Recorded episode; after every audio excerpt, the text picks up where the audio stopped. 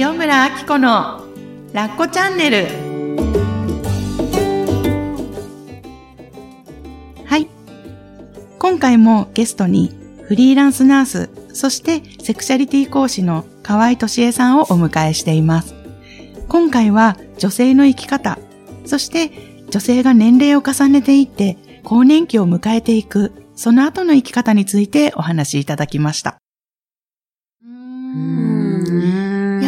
の、セクシャリティスクールの中とかでもね、きっとあの、ももちゃんが来てくれてた時にあった話が、その、女性としての、まあ、まあ、来てくれてた人は全員女性だったから女性の話なんだけど、その、女性の感性っていうのもふんだんに、やっぱりなんか自分が感じて受け入れることが大事だよ、みたいな話があって、でそれってどういうことかっていうと、喜怒哀楽を感じる。もう本当に。感情のね。ね、ももちゃんがずっとさっきから生きること、生き様って言ってたのは、その本当に、セクシャリティって言うと、なんかすごい女性としてキラキラできるんじゃないかとか、なんか肌ツヤが良くなって体も良くなるんじゃないかみたいな感覚なんだけど、そうじゃなくて本当に原点の私が、私として持っている感性とか感覚を受け入れるってことなんだよね。が肌に触れられた時に、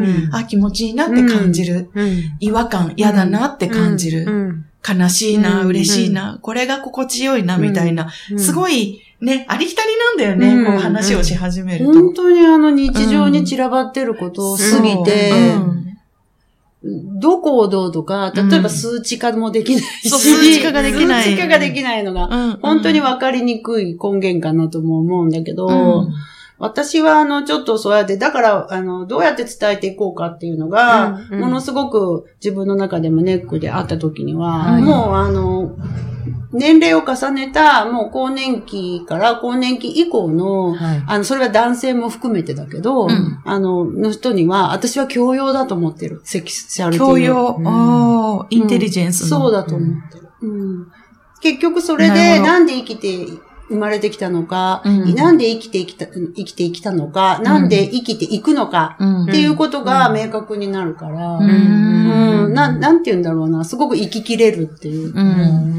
すごく本当に、なんていうかな、やり方でもないし、究極のビーイングなんじゃないかなっていうか、私は自分の中ではそうだった。なるほどね。なんかその感動だけを伝えたくて、伝えてるだけなので、うん、本当にこのやり方ではないんだよね。うん。だから、な、なん、本当にね、そのセクシャリティは何ですかって言われるのが、一番、あの、ちゃんと明確に、言えない自分が嫌だったのね、今までは。だけど、もう分からないものは分からないんだけど、でもこの年ぐらいから、はい、絶対にセクシャリティはね、あの、聞くと、かなりその後の人生は変わると思う。うん。そう、なんかあの、私もね、去年コラボをね、させていただいて、ももいちゃんの講義も聞かせていただいたんですけど、あの、究極のビーイングって言葉があったんだけど、ももいちゃんの講義の中で、私たちが生まれてくる時のね、もう胎児の時から、もう私たちはちゃんと自分のセクシャリティというか、ね、女性だったら女性持ってるんだよっていう、その感覚の話があったりして、なんかもう、生まれてきた時に、うん、私は塩村明子っていう、うん、私が誰っていうのができる前に、うん、もう私は女性として、なんかこう、体、体というか心というか、こう、私のベースが作られてたんだよ、みたいなお話があって。そこを、やっぱりなんか私たちって、例えば自分だとしても、ああ、ガサツで女らしくないとか、こう、コンプレックスで、うん、そういうふうに、あの、なんか、自分をこう否定したりとか、してしまうじゃないですか。うん、でももう、本当に、うん、あ、まあ、医学的に言えば、はい、精子と卵子が受精して、はい、もう合体した時点で、もう、私は、桃井は桃井、あっこさんはあっこさん、かずちゃんはかずちゃんで、もう、決まってる。その自分もやっぱ主役っていうか、そこを生き切るだけで、いいんだよっていうことでしかないんだけどね。ってことは与えられたものを持てるものを自分自身が受け入れて、それをもう味わって、そう。生かしていく。うん。だからもう、セクシャリティ。うん、自分が好きになれないとか、うん。そういうことではなくて、もう、なんて言うんだろうな、やっぱり、やっぱりね、し生と死って、うん。うん。こう、すごく背中合わせで一つだかうん。ら、やっぱりその死っていうのがさっきも言ったように、うん。年代的にも近くなるっていうのうは、ん。なんかある意味若い人から見ると、はい。すごくなんか諦めてたりとか、うん。ちょっとこう怠慢だったりとか、するかもしれないけれど、うんものすごくね、あの、力が抜けてるんだよね、その人たち。あっていうか。あ、そっか、そのさっきのハリボテが取れてくるじゃないけど、う。ん。本当に私らしさ、うん。そう。がで、もう、出てくる。ハリボテをつける能力もだんだんなくなってくるわけじゃん。ああ、確かに。ね。うんなるほど。覚えたりとそうか。だよねうん。うん。何回あれしても覚わらないとか。ってことはもうそれで自分でやっていくしかんないじゃうんない、確かにね。うん。それを受け入れていくうん。ますますますます、うんこう自分ってものを見つめなきゃならない年代になるんだと思う。ああ、しかも等身大の自分を見つけざる、見つめざるを得なくなるってことよね。うんもっとできるかも、もっとできるかもって追えにくくなっていくっていうことでしょ。これができなくなってきた、うんできなくなってきた。で、それ当然だし、うん。じゃあパートナーとの間でもそうだし、うんうんでいいろいろパートナーとかも、うん私も散々やってきたけど、もうはい私たちの年代になると、はい。パートナーとはまず一緒に死ねないなっていうのが。うんうんで、一緒に死ねないっていうのはどういう例えば、同時にさ、あ事故でも同時にね。うんうん。合わない限り無理じゃない、うんうんうん。うんただ、どっちかが先に亡くなって、うんでどっちかがそれを、まあ、うん。サポートする形であって、うんで、片っぽが亡くなったら、今度、自分のっていう風になってくると、うん。もうその、なんていうかな、こう、夫婦っていう考え方じゃなくて、ああ、うんうんうん。それを本当にね。うんあの、うん。ないがしろにするわけではないんだけれど、うん。やっぱり個人っていうのにこう、また戻ってくる。一緒になる前と言っちゃおかしいけど、そっうん。か。だからよりうん。自分自身がはい。ありのまんまの自分を受け入れてないと、うん。パートナーとも、やっぱり、何？やっていけないわけではないけど、温度差？うん。うん。なんかそこがちょっとそこが出てきちゃうあの、ありきたりの、まあ、うん。うん。うん。しおしまいの仕方っていうのもで、できないわけじゃないと思うけど、うん。自分が求めてへるーパートナーシップに、うん。やっぱり私は逆に言うと、うん。あの、気づいてなくても気づけるようになると思う。うん？例えば？ごめんね、もうちょっと詳しく教えてほしい。うん。なんていう？いや、だだから結局私はこう、旦那さんとややり、うん。こういう風にしたかったんだなっていうのがうんうん。出てくる？なあ、なるほど、なるそれはえ、これから先ってことじゃなくて、今までも含めて、うんうん。本当はこういうパートナーシップを築きたいんだっていうことが、ん。その時に出てくるっていうそうこと。そう、今もう出てきてる。だから若い頃はそうなりたかったんだけど、よくわかんないから、うん。もう、なんかもう、怒れちゃって、バタバタバタバタやったり。あと、コントロールしようとうか、ん、うん。そっか、それこそ、若い頃はうん。もうじゃあ夫婦神話に縛られていて、うん。旦那さんをコントロールしたかったし、うん。自分も理想の夫婦像に押し込めたかったけれども、うん。今この時点でうん。振り返ってみると、うん。こういうじお互いがうん。うん。自立してうん。うん。繋がってる関係が心地よかったんだなって気づいたってこと。そう、そう。そこだったんだなっていうのがすごいあるわけね。うん。やっぱ私もすごい夫婦神話があって、うん。で、結構ふあったんだ。う複雑な、あの、家庭で育ってるから、私はこう、家庭っていうのはあったかいもんでないとダメだおから。ー、うんうん。家庭はあったかくあるべき。うんうん。うん、そうそう。そのためには、どうしたらいいのかとか、うん。そういうことをずっと考えてきて、うん。そのために頑張ってきたし、うんうん。で、なんであなたは頑張らないの？やる気がないの？って言って。やる気、いややる気に。やる気がないのか、いや、本当にもう胸ぐらつかんで、うんうん。ガシガシ胸ぐら掴んでますよ。うんうん。感じうん。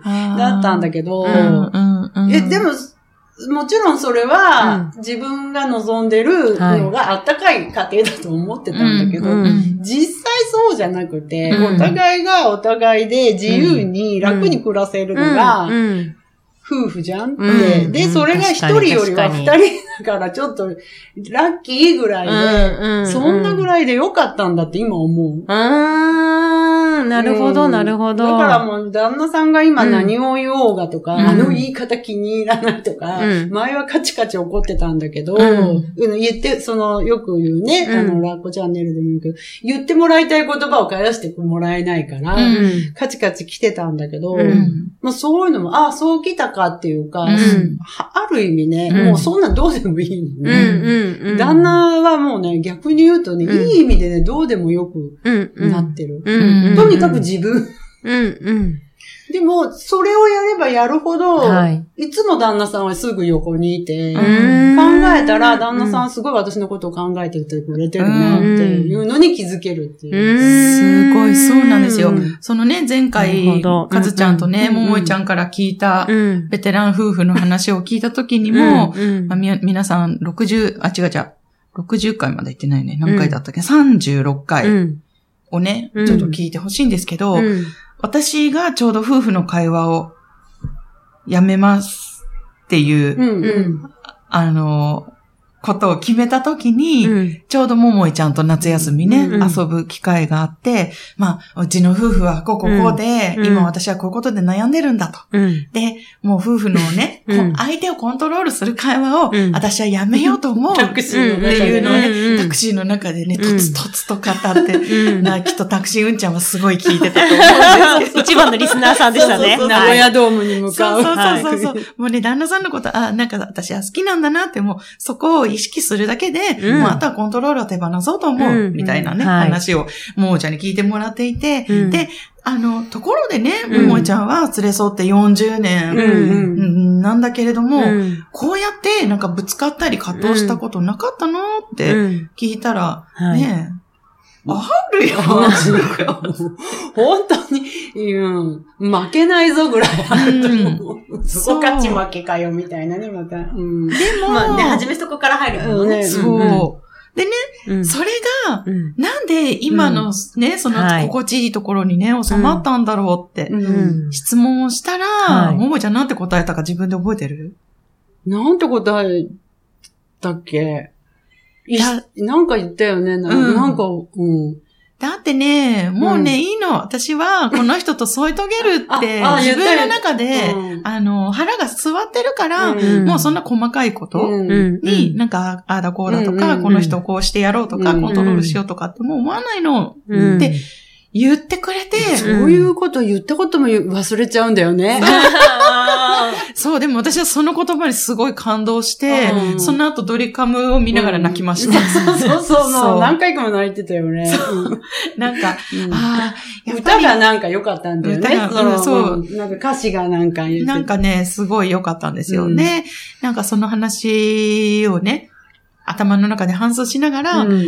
あやっぱり、その腹が座ってないから、うん。自分の思い通りにしてやろうとか、うん。あの、私の思い通りにすあんたがすれば、うん。私だって覚悟してやるわよぐらいな、うん。上から目線で見てたわけですよ、旦那さんのこと。を。うん。うん。うん。だからあなたが私の言うことを聞けば、私だってちゃんとあなたとの関係に腹がくくれるのにぐらいうん。なうん。気持ちでいたんだなって気づいたから、うん。うん。ももいちゃんのその、ね、長年かけて、夫婦、うん。あの、いろんな形が変わりながら、今に落ち着いた、その、でも、なんか腹が座ってからは心が穏やかっていうのを今、うん。この時点で聞かせてもらったことが本当にありがたかったの。だから、腹は座らないよね。若い頃って。いうそっか。か、なんかこれ楽になるね、うん。聞いてる人は。うん。みんな悩んでるのは、うん逆に言うと、まあ、そう、こういう言葉でいいのかな。ふ、普通って言っちゃおかしいけど、うん腹が座らないのなんか。悩んでる自分を絶対責めないでほしいっていうか、うん悩むもん、みたいな。どんなに悩んでも、うんひっくり返って、うん。転がっても、うん。もう確実に保証するのは、うん。私のこの年代になったら、はい。わっはっはって笑って、うん。どんな結末を迎えててもだよ。うん。うん、あの、本当にそれはもう、なんて言うんだろうな。あの、ある意味腹が座る。うーん。何かきっかけがあったの？そのストンってなった時。なんもない。へえ。なに、これもさ、なんかこう、なんか DNA 的に、うん。ある、あのね、でもね、DNA 的に？なんかね、う人間の、そもそものやっぱ寿命は60なんだって。へー。だからやっぱ還暦っていうみたい。うんうんうん。で、あと、まあ今か、100歳ぐらいとかね。うんうんまあ令和は100歳とか言うじゃないですか。うんうんあれはやっぱ医学とか、うんああいうのの進歩うで、うん。伸ばれ、伸ばされてるだけで、うんほぼほぼやっぱり人間の大方のうん体の寿命的には臓器の寿命的なものはあー60ぐらいだって言われてるから。DNA のプログラムもだいたい60を、うん。うんが満ちるものとしそうて。そう。うん。これが何百年後にはどうなっていくかわかんないけどね。うん今は、だって、だって戦後すぐとかだって、あの、平均年齢って60みそうだよね。満たなかったよね。うんそうだね。うん。うん。だから、人間の作りとしては、脳、脳とかさ、うん。そういうのももう60ぐらいなんだろうなっていうのは。うーん。じゃあその、ももちゃんのうん。DNA が勝手に、んはい、じゃあ満ちてきたよ、ストン、もう夫婦関係も、うん。何？なんか悪あがきっていうか、うん。せず、もうこれでいこうって。うん。そうそう。何かがでもやっぱり、落ちたのかなあのね、私もすごい見捨てられ不安みたいなのいっぱいある人だったから。そうなんだうん、だからもう、そうだったんだ。本当に旦那、那さんと付き合ってる頃は、うん喧嘩したら次の日はもう仕事も学校も行けなかった。あ、まあ高校の時から付き合ってたっていうのもあるんだけど、ほうほう。うん、もうすぐ休んじゃってとか、もう、うーん。うんそんなぐらいこう、まあ今は言われると見捨てられ不安だよね。そんな感じがあったんだけど、うんもう今なんか本当に、なんていうの、もう、どう言っちゃってるし、うん。何なんだろうなって思うぐらい、うん。うん、すごくこう旦那さんのい言動とかうん。態度で、うん。ものすごく不安になったりとか、それでもう自分が、うん。もうなんか混乱しちゃったりとうか、ん。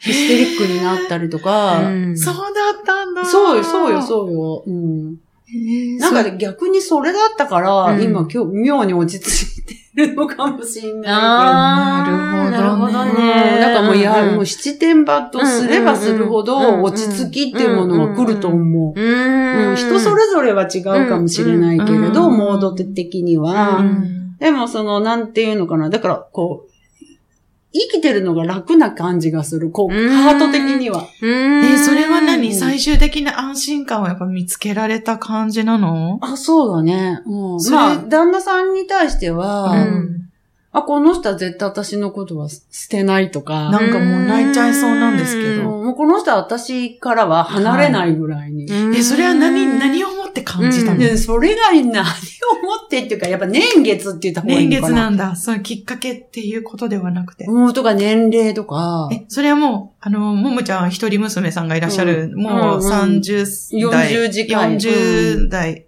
に差し掛かるうん。娘さんがいらっしゃるけど、うん子育てが終わってからの話？その、あ娘ちゃんが、うん、もう、もう、それは、つい最近ぐらい。よ。ほんと、更年期以降。更年期以降なんだ。あもう景色が変わるうん。だから本当に更年期をなんか、うん。とか、老後をすごく恐れてる人っていうのは、若い人だけなんだよね。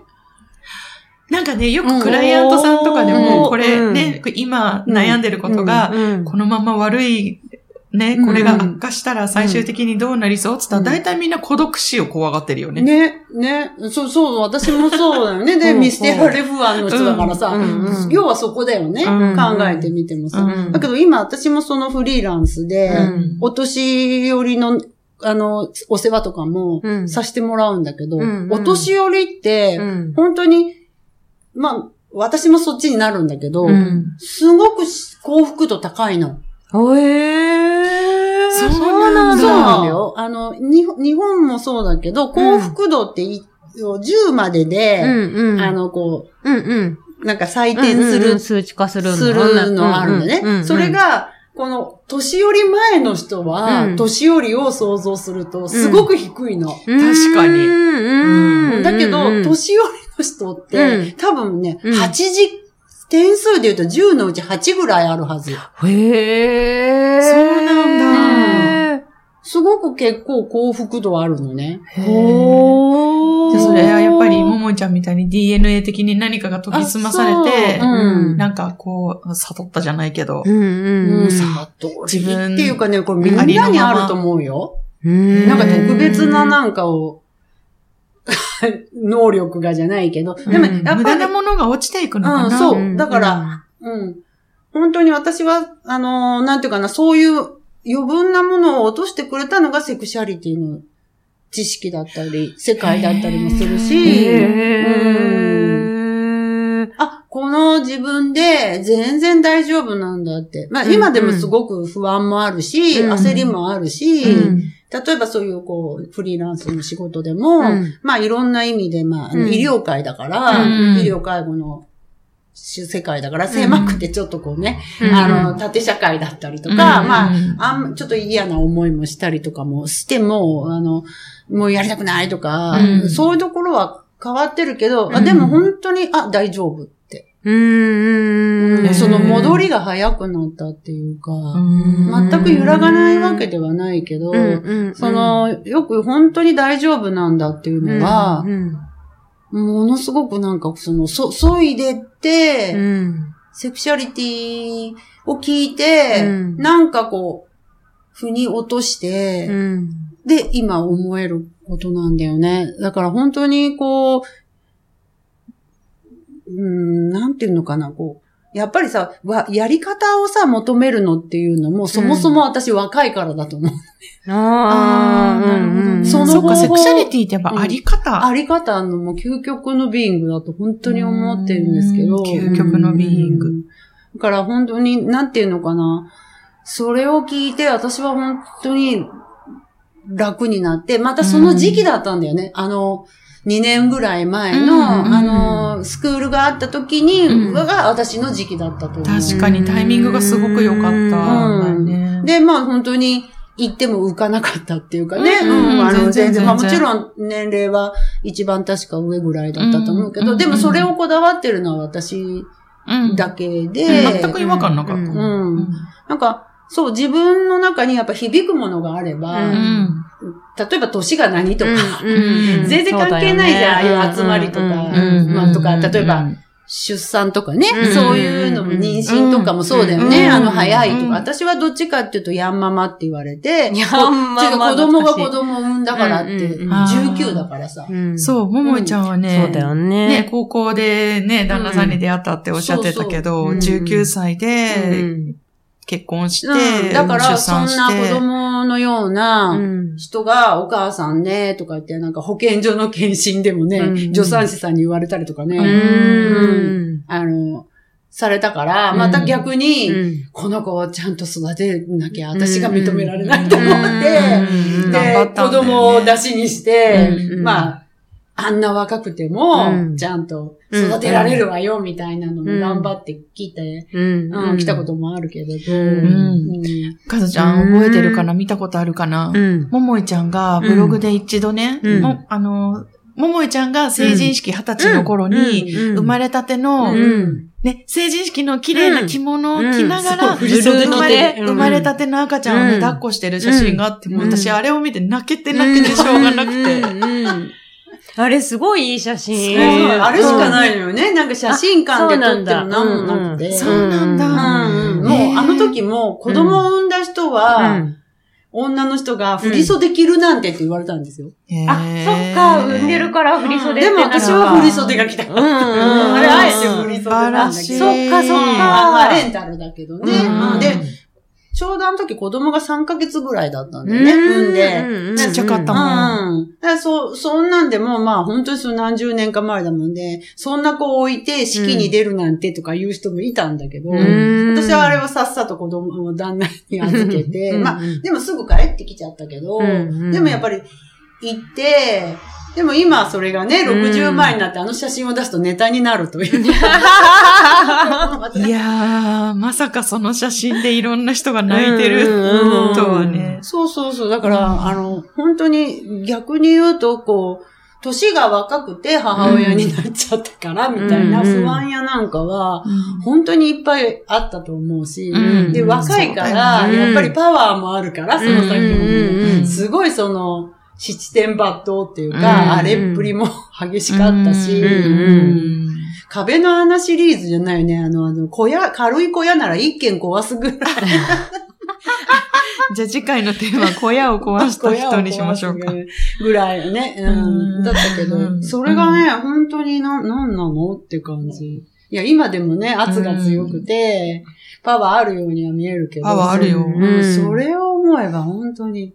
てか自分が楽だね。うん。いや、でも本当にももいちゃんの話を聞いて、すごくパワーが出る女性いっぱいいると思うんですよね。うんなさっきも言ったように、うん。こう40代中盤私とか、まあうん、どんどん子育てを終えてね、うん。40代、は50代とかって迎えていくと、やっうんぱりなんか、このまま閉じていくのかなっていはいう子供たちも手を離れて、うんあのぬくもりをくれる人がもういないわけじゃないですか。。で、旦那さんともなんかコミュニケーションがないまま、なんか疎遠みたいな、なんか家庭内なんちゃらみたいな、なんかもう妄想でいっぱいになっちゃうんですよね。け、ど、ももいちゃんのこの話を聞いてると希望が出るし、うん。で、リスナーさんの方でもね、あの、実際子育てはもう終わっちゃったんだけれども、聞いてますって方がね、うん。たくさんいらっしゃるんですよ。